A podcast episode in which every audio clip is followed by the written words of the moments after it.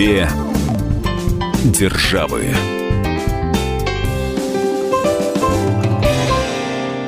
Мы приветствуем всех слушателей радиостанции «Комсомольская правда». С вами Алексей Осипов, собственный корреспондент «Комсомольской правды» в Нью-Йорке и журналист «Комсомольской правды» Ольга Медведева.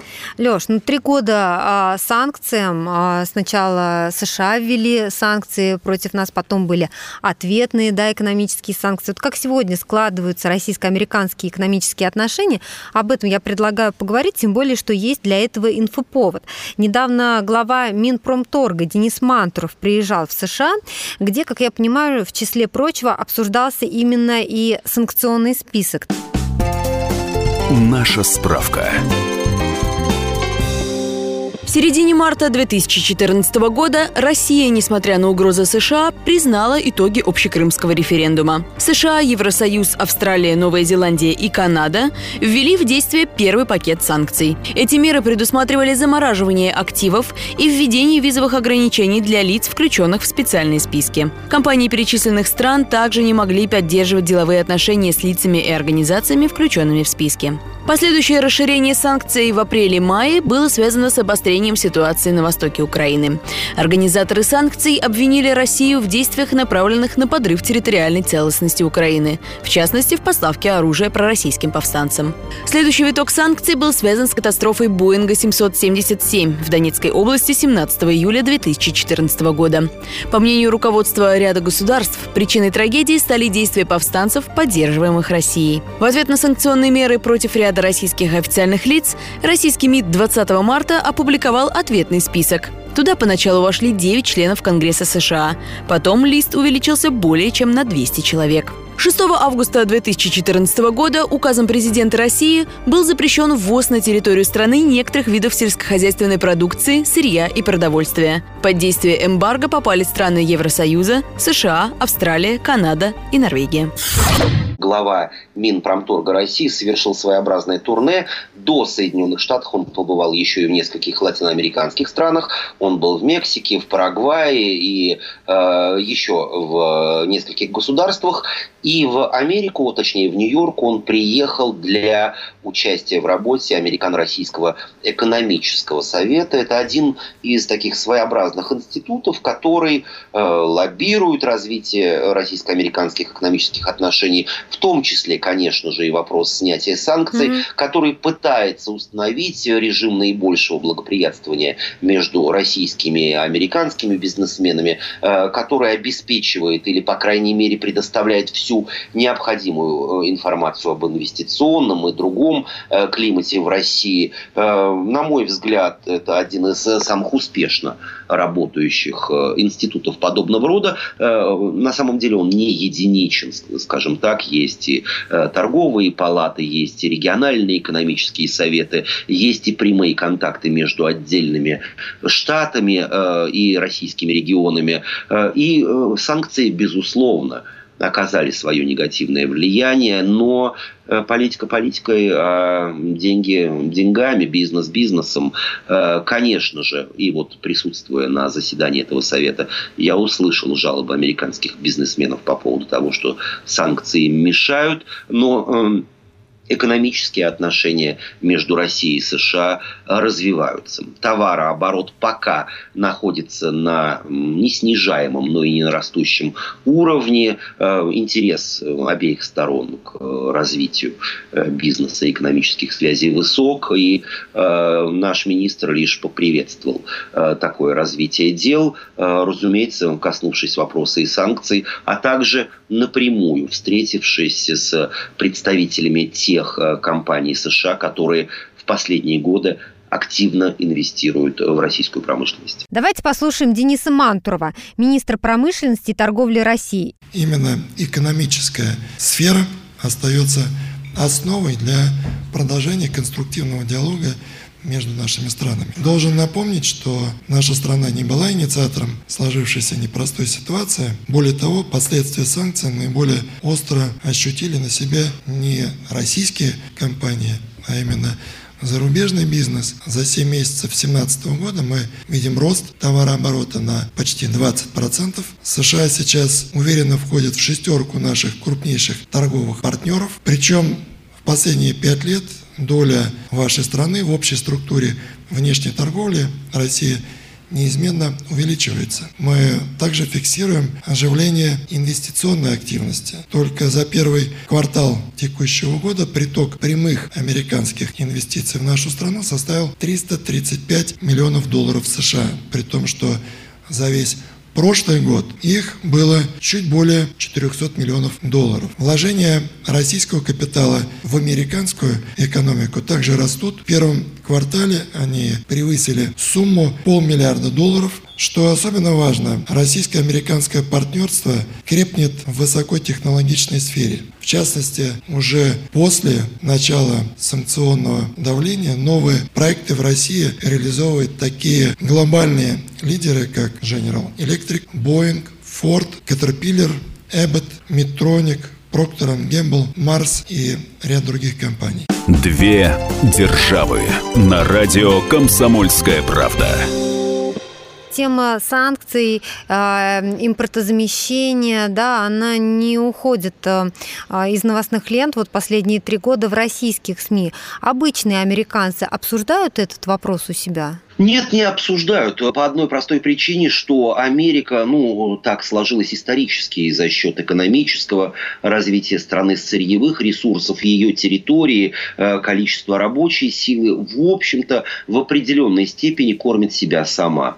Но если мы вспомним предвыборную кампанию, которая сравнительно недавно закончилась в Америке, э, действующий президент США, тогда кандидат в президенты Дональд Трамп, именно экономическим вопросам уделял огромное огромное внимание, поскольку сам является бизнесменом и о многих проблемах знает не понаслышке. Бизнес из Америки утекает. Дело в том, что э, рабочая сила, налогообложение гораздо более выгодны для американских бизнесменов в соседней Мексике или в государствах Центральной и Юго-Восточной Азии.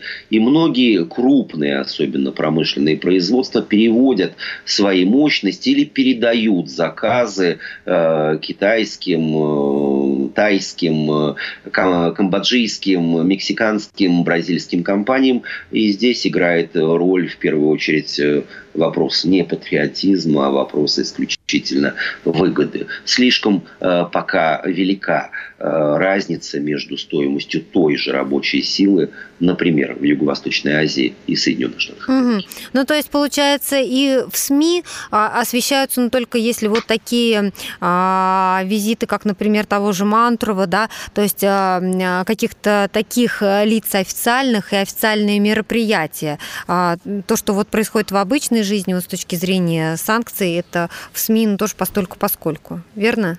Обывателя, безусловно, это мало интересует, угу. что совершенно нормально. А касаясь визита Мантурова, все, конечно, обратили внимание, что как раз именно вот на фоне, ну, скажем так, продолжающегося охлаждения американо-российских отношений, это касается не только экономических, но и дипломатических, угу. персональных санкций э, против ряда российских бизнесменов и политиков, все-таки один из ключевых министров российских, э, Конечно. отвечающий за один из самых важных блоков вообще в жизни э, российского государства, нашел и смелость, и возможность, и желание приехать в Нью-Йорк, что, в общем-то, дает надежду людям по обе стороны океанов на то, что санкциям, э, равно как и охлаждению отношений между официальным Вашингтоном и официальной Москвой, все-таки когда-то придет конец. Мы сейчас прервемся на несколько минут. Впереди у нас выпуск рекламы. Напомню, что говорим мы сегодня о российско-американских экономических отношениях, как они складываются на фоне трех лет санкций. Две державы.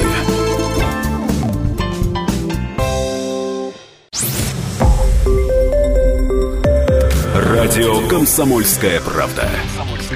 Более сотни городов вещания и многомиллионная аудитория. Донецк 106 FM. Севастополь 107 и 7 FM. Керчь 103 и 6 FM.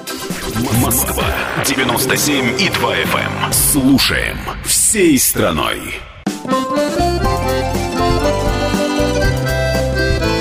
Две державы. С вами Алексей Осипов, Ольга Медведева, и говорим мы сегодня о том, как складываются российско-американские экономические отношения в свете последних событий, а именно три года действуют санкции и с той, и с другой стороны, и вот как э, на фоне всего этого, вот, Леш, ты говоришь, там политика политикой, бизнес бизнесом, но все равно это ведь не может не сказываться, да, то есть это такой очень э, важный аспект. А с чего вообще вот все начиналось, как зародились эти экономические отношения, вот об этом предлагаю предлагаю поговорить а, вот во второй части нашей программы. Петр Первый в Лондоне в 1698 году встретился с британцем Уильямом Пеном. Тогда, собственно, независимых США не существовало, но Пен к тому времени на территории Нового Света основал, как он говорил, убежище для свободомыслящих европейцев. И назвал он эту колонию Пенсильванией в честь своего отца, э, в честь своей фамилии. И э, Петр э, I Ильем Пен обсуждали тогда, э, среди прочего, еще и вопросы экономического сотрудничества. Но реальные дела э, начались чуточку позже, когда русские торговцы стали проникать в Северную Америку и даже основали там свои поселения. Э, это и Аляска, это и Калифорния, угу. знаменитый Форт Росс, Юнона Авось. Ведь история либретто этой постановки написана на основании реальных, на основе реальных событий, происходивших э, в русской колонии в Калифорнии. В штате Орегон э, были э, русские колонии. Тогда, конечно, торгово-экономические отношения были не такими объемными, как сегодня, но начало было положено и надо заметить, что российско-американские экономические отношения не заканчивались даже в советские годы. Вспомним фигуру противоречивого, в общем-то, бизнесмена Арманда Хаммера, который был лично знаком с Лениным. Вспомним э, историю Ленд-Лиза, когда Соединенные Штаты Америки в годы э, Второй мировой войны поставляли эм, разного рода товары, снаряжение, оборудование, оружие, э, помогая Советскому Союзу в борьбе с э, фашизмом. Mm-hmm. Ну, а в последующие годы э, произошла вот та самая, эм, случилась та самая проблема, о которой мы говорим много и сегодня. Советский Союз, а впоследствии и Россия, в общем, стали своего рода сырьевым донором, в том числе и Соединенных Штатов Америки. Что это значит? что продавали э, ту же нефть, которая в той же уже Америке э, перерабатывалась и, э, по сути дела, приобретала добавочную стоимость. Э, вместо того, чтобы зарабатывать деньги на других товарах, на каких-то конечных э, составляющих той же нефти, производных той же нефти, например, бензине, мазуте, мы продавали сырье и э, получали деньги, но э, могли бы зарабатывать э, куда гораздо больше. Сегодня, э, я имею в виду вот э, современная э, статистика российско-американских торговых отношений э, говорит о том, что абсолютные показатели э, выросли, они э, составляют 6,7 миллиарда долларов. Речь идет об удельном весе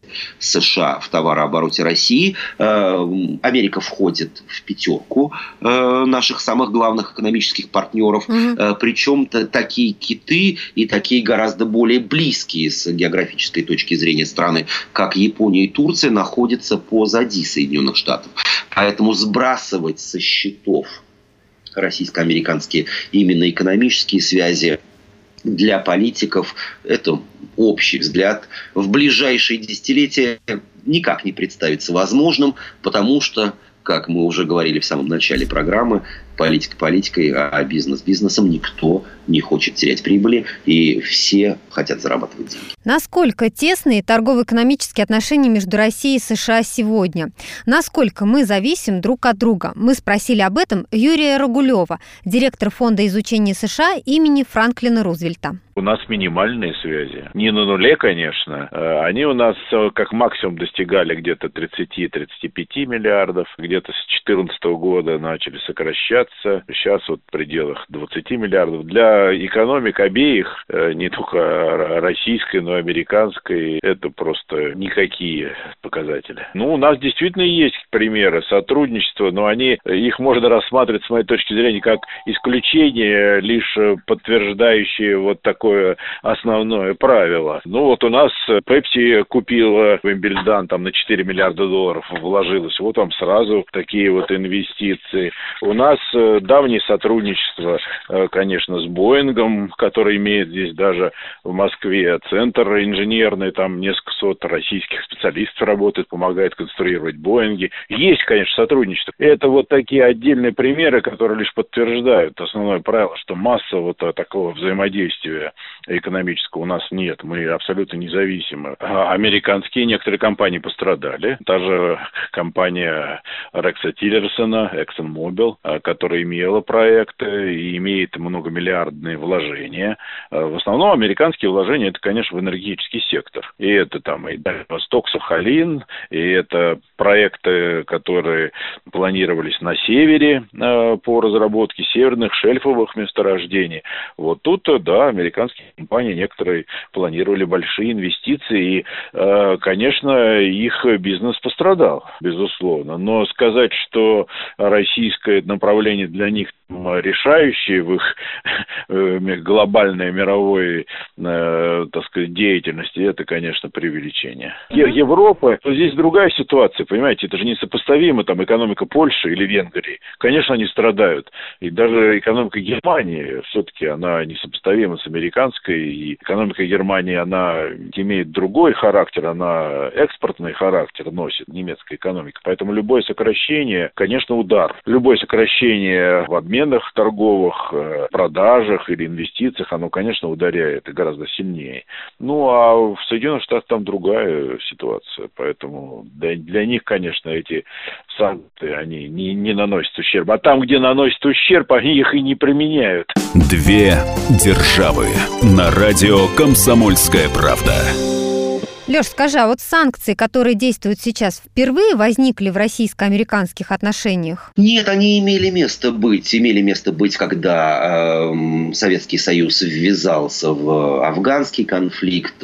Некоторые санкции санкции имели не политический, а чисто экономический характер, когда, например, американцы закрывали двери некоторым видам э, продукции, произведенной в Российской Федерации или в Советском Союзе, объясняя это тем, что таким образом они намерены поддержать э, производителя угу. своего отечественного. Были, это нормальная, в общем-то, практика, но учитывая тот факт, что администрация президента Обамы, она больше всех из американских американских администраций ратовала за свободу торговли, за подписание трансконтинентальных договоров о свободной торговле, куда э, под разными причинами то включали, то э, исключали э, из этого проекта Россию. Э, все это выглядело, я имею в виду введение вот таких вот санкций неполитических, несколько странным образом. Ну и есть друг другой механизм таможенные пошлины. Не будем углубляться, но, в общем, на продукцию, например, произведенную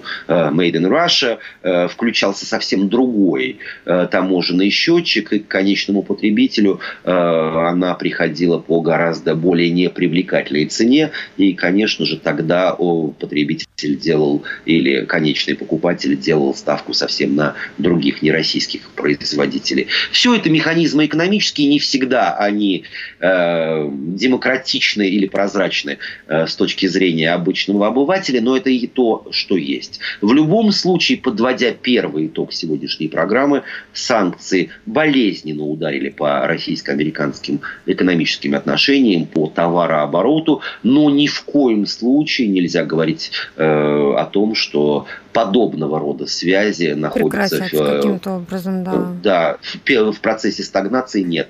Они развиваются, увеличиваются mm-hmm. и надеются увеличиться до космических объемов. Мы сейчас прервемся на несколько минут. Впереди у нас выпуск рекламы и новостей. Напомню, что говорим мы сегодня о том, как складываются российско-американские экономические отношения на фоне существующих санкций. С вами Алексей Осипов и Ольга Медведева. Две державы.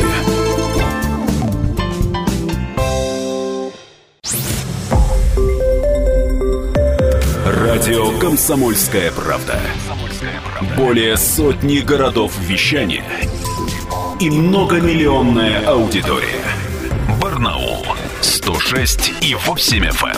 Эм. Новосибирск 98 и 3 FM. Эм. Абакан 105 и 3 FM. Эм. Москва 97 и 2 FM. Слушаем всей страной.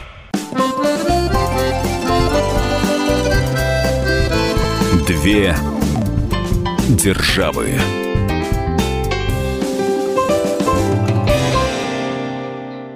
С вами Алексей Осипов, Ольга Медведева, и говорим мы сегодня о том, как складываются российско-американские экономические отношения а, на фоне существующих санкций. А три года уже существуют эти санкции.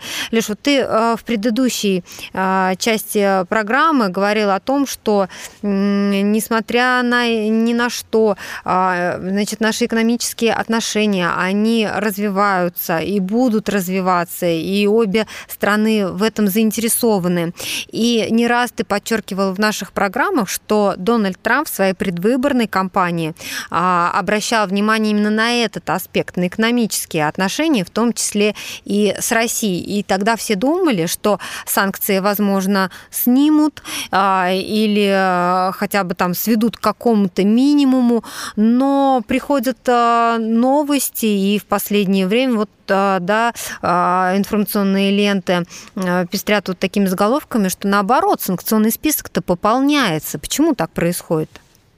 Ну, правды ради стоит отметить, что в первую очередь в ходе предвыборной кампании, да и сейчас он повторяет этот лозунг, Америка прежде всего. Трамп, разумеется, заботится об американском производителе, об американском потребителе. Э, поэтому э, отмена санкций, на мой взгляд, в том объеме, в котором многие в России ожидали, в общем-то и не предполагалось. С другой стороны, это лишь доказательство того, что э, новоизбранный президент президент, 45-й президент США, сравнительно слаб. У него нет свободы принятия решений. Существует система, которая пробуксовывает, я имею в виду и Сенат, и Конгресс, и в определенной степени Пентагон и Газдеп США. Э, что это? Внутреннее неприятие чиновниками и политиками самого разного уровней нового американского президента, либо э, какое-либо скрытое желание американского президента выглядеть лучше и не давать повода обвинять его в каких-то тайных связях с Россией. Но, с другой стороны, ведь есть и другие сообщения новостных э, лент, которые, увы, э, также стоит признать, э, весьма редкие. В свое время в первоначальный санкционный список были включены производители,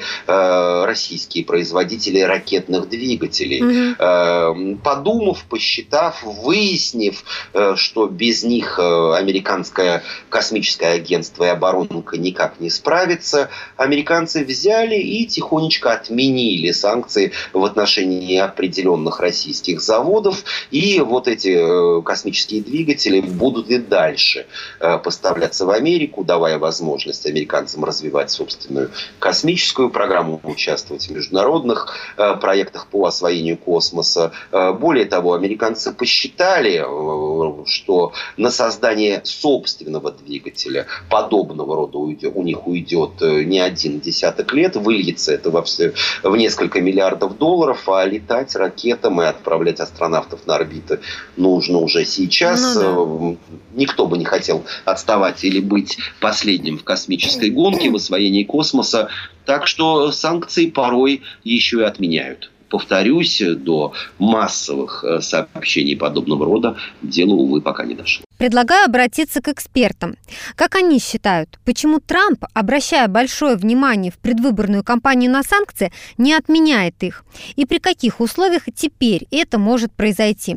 Вот что нам сказал Виктор Алевич, ведущий эксперт Центра актуальной политики. Трамп и те, кто за ним стояли, понимали, что в современном мире Соединенным Штатам одновременно против, противостоять и укрепляющейся России, и укрепляющемуся Китаю. Это просто очень дорого, очень накладно, и более того, победа США в этом противостоянии отнюдь не выглядит так, э, так надежно. Поэтому а, они хотели проделать этот геополитический кульбит Никсона, но наоборот. Они намеревались предложить России некое смягчение или постепенное снятие экономических и политических санкций, санкции, которые были начали вводить три года назад, еще при администрации Обамы. И в ответ на это они хотели получить от России очень серьезные геополитические уступки. Это значило бы отказ России от стратегического партнерства со своими ключевыми союзниками, с Пекином, с Тегераном, с Гаваной, с Каракасом, и другими государствами. То есть, то есть они хотели э, затребовать от России, э, по сути, серьезнейшего понижения уровня отношений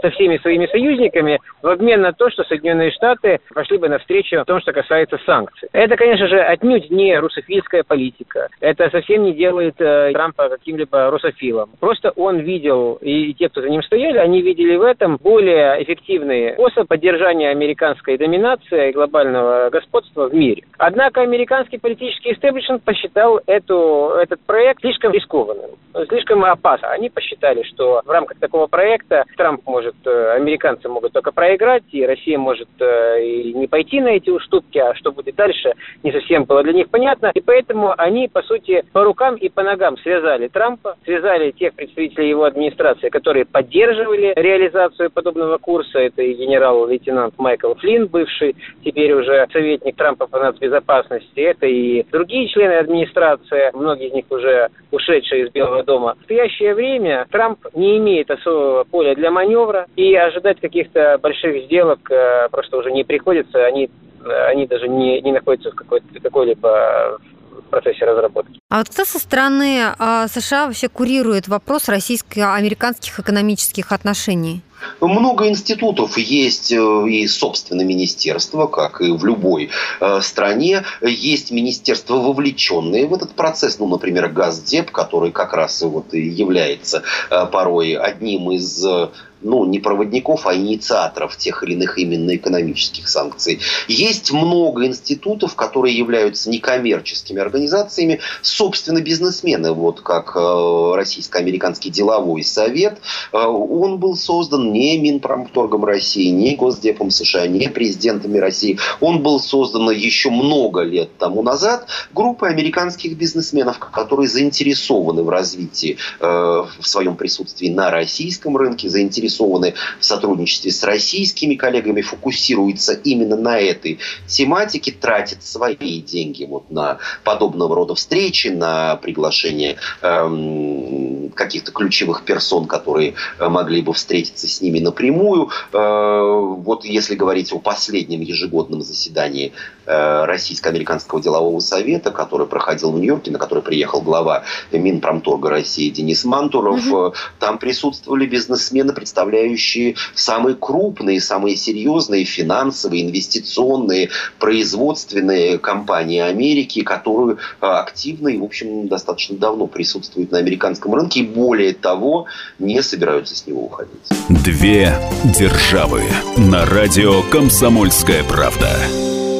Мантуров поднимал вопрос закрытия торговых представительств России в США? Нужно э, дать определенного рода разъяснения. Э, все, что касается э, закрытия э, двух торгпредств на территории Соединенных Штатов, в Вашингтоне и в Нью-Йорке, речь идет как раз о дипломатических санкциях. Собственно, торгпредства никто не закрывал, никто не требовал высылки э, специалистов, работавших в этих торгпредствах. Запретили пользоваться зданиями и офисами, которые торгпредства в Нью-Йорке и Вашингтоне занимали. А, посольство Российской Федерации в Вашингтоне уже сообщило о том, что сотрудники им э, найдены рабочие места, я имею в виду с точки зрения эргономики, столы, стулья, отдельные кабинеты, необходимое оборудование в других помещениях, принадлежащих Российской Федерации в посольствах и консуль... в посольстве и консульствах. Торгпредства продолжают свою работу э, по отношению к э, американской стороне. Россия не предприняла подобного мера шагов, э, подобных шагов, надеясь, что, в общем, своеобразная антироссийская истерия в дипломатических кругах э, Соединенных Штатов э, скоро сойдет на нет. Чем может закончиться российско-американская дипломатическая, как ее называют, война?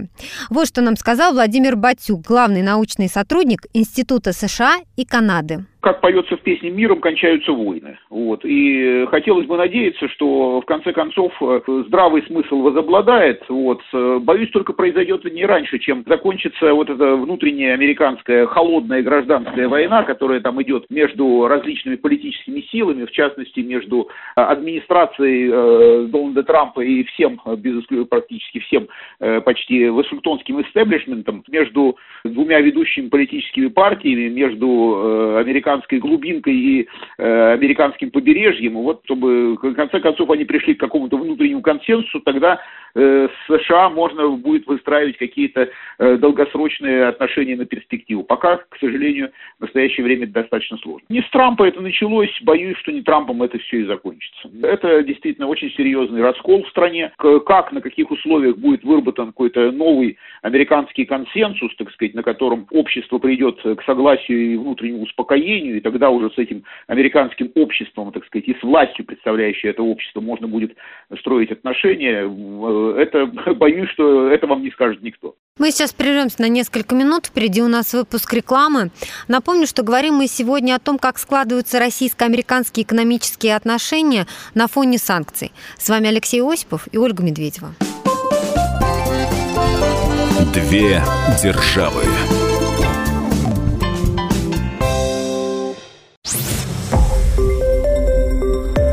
Радио «Комсомольская правда».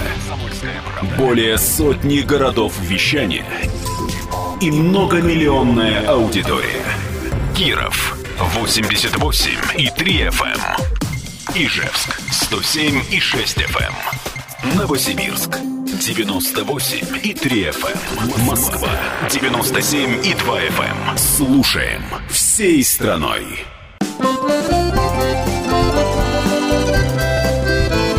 Две державы.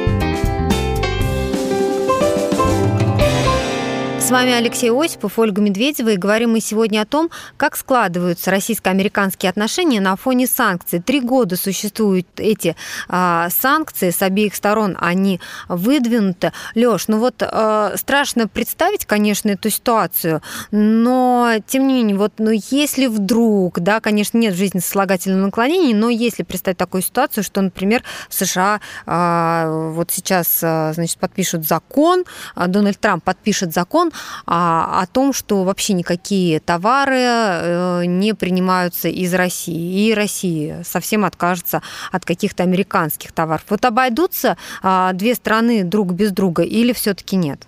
Ну, с одной стороны, можно дойти и до совсем уж сослагательного нет, ну, не наклонения, а результата. Можно вернуться жить в пещеры, можно отказаться от э, тех прелестей, тех благ, которые предлагает современная цивилизация. Но на самом деле, если взять российский рынок, э, кто, э, какие корпорации э, крупные, я в данном случае имею в виду, э, присутствуют на российском рынке, э, собираются лишь развивать свое присутствие на нем, э, создавая и совместное производство, и осуществляя совместные инновации. Боинг. Что делать с самолетами, которые уже э, есть в парке российских авиакомпаний? Что делать с э, хорошо известной Кока-колы и Пепси-колы. Заводы построены в самых разных частях э, Российской Федерации. И вот эти газированные напитки не только. Эти соки, в том числе минеральную воду, разливают вот какие предприятия, российские или американские, сложно понять. Расчеты корпорации Visa и MasterCard, American Express являются американскими фирмами.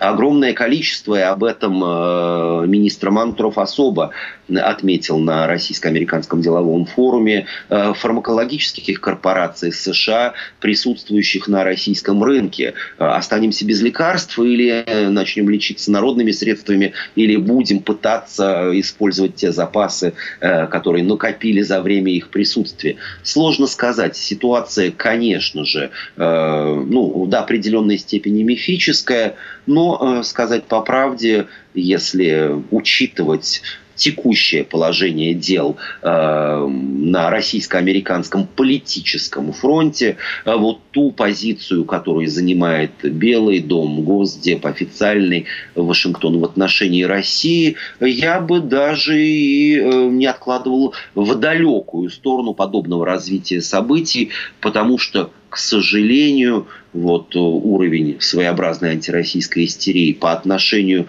нет не к Москве, а вот именно к президенту Дональду Трампу э, со стороны политического истеблишмента в Америке, он и выливается в невыгодные для бизнесменов э, санкции. И, честно говоря, э, а чего уж тут скрывать? Бьет по карману малого и среднего бизнеса, а также угу. конечного потребителя, который живет и в новом и в Старом Свете. А что сегодня Россия предлагает американским инвесторам? А, Россия, о, об этом хорошо бы послушать э, министра э, Мантурова, но э, я лишь коротко скажу, что есть определенные механизмы поддержки э, вот, э, подобного рода инвестиций, это и льготное налогообложение, и льготное кредитование, и признание э, продукции, произведенной на территории России, что означает возможность включения ее в систему госзакупок, то есть гарантированное не только производство, но и гарантированные закупки, гарантированная прибыль. Выступление Мантурова на форуме было не просто длинным, оно было детальным. Более того, сразу после после выступления э, Мантуров спустился в зал и э, напрямую общался с конкретными э, бизнесменами, представителями не только крупного, но среднего и малого бизнеса, давая своим подчиненным кому, у кого-то презентацию, от кого-то связать с необходимым институтом или департаментом в его министерстве и так далее, и так далее. Поездка была вовсе неформальный. Э, я уверен, э, что министр увез вот в своем своеобразном э, кармане или портфеле десятки миллионов долларов инвестиций, которые сослужат на пользу не просто российскому бюджету, но и многим россиянам, которые за счет подобного рода американо-российских связей, инвестиций найдут рабочие места, повысят свою квалификацию или, в конце концов, приобретут те или иные товары и услуги. Давайте послушаем Дениса Мантурова, министр промышленности и торговли России. Это фрагмент его выступления на Американо-Российском деловом совете. Несмотря на усиление протекционистских мер, наша страна пока остается одним из ключевых поставщиков США металлургической продукции. К примеру, в прошлом году импорт первичного алюминия из России покрыл 13% от общей потребности американского рынка. Для нас особенно важным является развитие стратегического партнерства крупных компаний по проектам формирования совместных центров компетенций. В Москве уже много лет работает конструкторский центр Boeing, являющийся крупнейшим инженерным подразделением компании за пределами США. Вдобавок к этому прошлом году корпорация открыла в России Центр подготовки летного и инженерно-технического персонала. Сам там был, видел, и в этом году дополнительно еще запускается новый тренажер по заказу Боинга уже российского производства компании Кронштадт. На площадке этого инженерного центра также развернуто исследование в сфере безопасности полета. Помимо этого, российские и американские компании традиционно объединяют научные, технические потенциалы в области освоения космоса. Кооперируются для разработки новых технологий производства электротехнического оборудования широкого профиля. Осуществляет исследования в сферах сельского хозяйства и пищевой промышленности. Тем самым сегодня уместно говорить не о стагнации или консервации, а напротив, об активизации сотрудничества между нашими странами. Две державы на радио «Комсомольская правда». Возможно ли представить полное прекращение российско-американских отношений? Своим мнением поделился политолог-американист Александр Домрин. Полный разрыв российско-американских отношений невозможен, тем более, что это не нужно ни одной из э, наших стран. Дальнейшее ухудшение отношений, дальнейшее ослабление отношений между нашими странами вполне возможно. Трамп, хотя сейчас уже годовщина исполнилась, как он был избран американским народом, естественно, не какими-то не русскими хакерами, а именно великим американским народом, ему в, наследство досталось а, от, а, от Обамы. Это минное поле, которое под Трампа закладывал его предшественник. Еще даже, вспомните, когда высылал 35 пять наших дипломатов накануне 2017 года. А дальше, конечно, в, в условиях эти, этой антирусской истерики, которая продолжается в Соединенных Штатах, а Трампу сейчас меньше всего нужно демонстрировать какие-то даже э, э, какие-то попытки или какие-то демонстрировать какие-то намеки на, на то, что он заинтересован в нормализации отношений между нашими странами. О чем он заявлял в ходе своей предвыборной кампании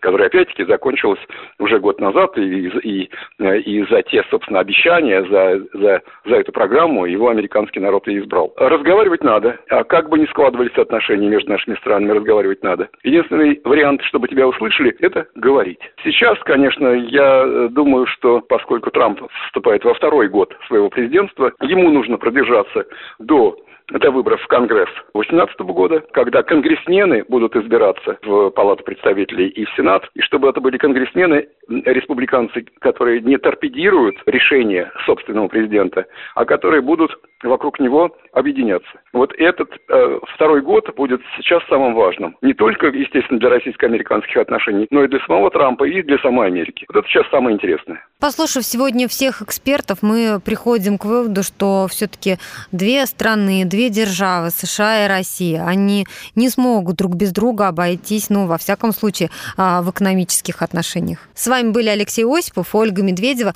Мы прощаемся с вами до следующей недели. Две державы.